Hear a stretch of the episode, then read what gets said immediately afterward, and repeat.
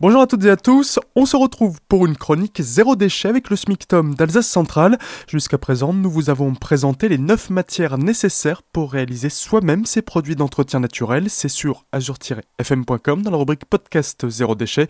On poursuit avec Frédéric Lefebvre de l'atelier Grune qui va nous donner maintenant des conseils pièce par pièce pour réduire ces déchets et on va commencer par la plus génératrice, la cuisine. Oui, en effet, ben, on le remarque tous hein, dans la cuisine. C'est là d'ailleurs où traînent nos poubelles, c'est l'endroit où on va aller remplir davantage. Pour cela, il va falloir bah, éviter évidemment lors de nos achats les suremballages, les emballages. C'est une hérésie d'ailleurs de trouver quelquefois trois emballages pour un seul produit. Là, je pense au goûter individuel par exemple pour les enfants. Favorisez, si vous pouvez, évidemment l'achat en vrac petit à petit pour les bases par exemple où le coût n'est pas prohibitif. Favorisez bien sûr la production locale en maraîchage, en produits laitiers et n'oubliez pas de venir avec vos contenants. Ce sont des petites pistes mais qui aide dans un premier temps. Ma logique d'ailleurs, c'est que peu d'emballages doivent entrer chez moi pour en ressortir. C'est mon défi poubelle jaune que je nargue au quotidien. Acheter également peu pour éviter de jeter du fait de la péremption et des unités d'achat trop importantes. Cuisiner avec des ustensiles sains, du verre, de l'inox, de la terre cuite.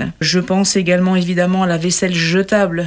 Un flou juridique encore aujourd'hui sur ces produits, donc essayez de les bannir de vos foyers. Il existe plein d'alternatives aujourd'hui, hein, les pailles en verre, euh, les mugs, enfin, etc., les gourdes. Cuisiner simple et bon aussi, ça va pas forcément générer un timing plus serré et plus de complexité dans votre quotidien, ce qui vous permettra aussi de moins acheter, donc de moins jeter. Un des déchets majeurs, évidemment, c'est la bouteille plastique, qui est vraiment à boycotter euh, dans la mesure du possible. Pensez à utiliser ben, l'eau du robinet si vous avez cette solution, avec une eau potable évidemment agréable, mais pensez aux billes, aux carafes, aux filtres. Il existe des solutions pour vraiment éliminer euh, ces bouteilles plastiques. Source aussi qui va générer énormément de déchets, évidemment, c'est les produits d'entretien, donc pensez à les fabriquer pour y retrouver euh, aisément les recettes qui ont déjà été données. Favoriser également tout ce qui va être euh, lavable et non le jetable, hein, dont je pense bah, aux lavettes, aux lingettes, aux essuie-tout, les serviettes de table, les mouchoirs. Pensez évidemment à composter. On en parle régulièrement, mais c'est vraiment nécessaire. Et pensez par exemple à acquérir des mugs, des gourdes pour toute la famille, des couverts nomades qui vous permettront justement de générer beaucoup beaucoup moins de déchets. Et c'est fini pour aujourd'hui et pour cette semaine. Toutes nos chroniques sont à retrouver sur azur-fm.com dans la rubrique podcast zéro déchet.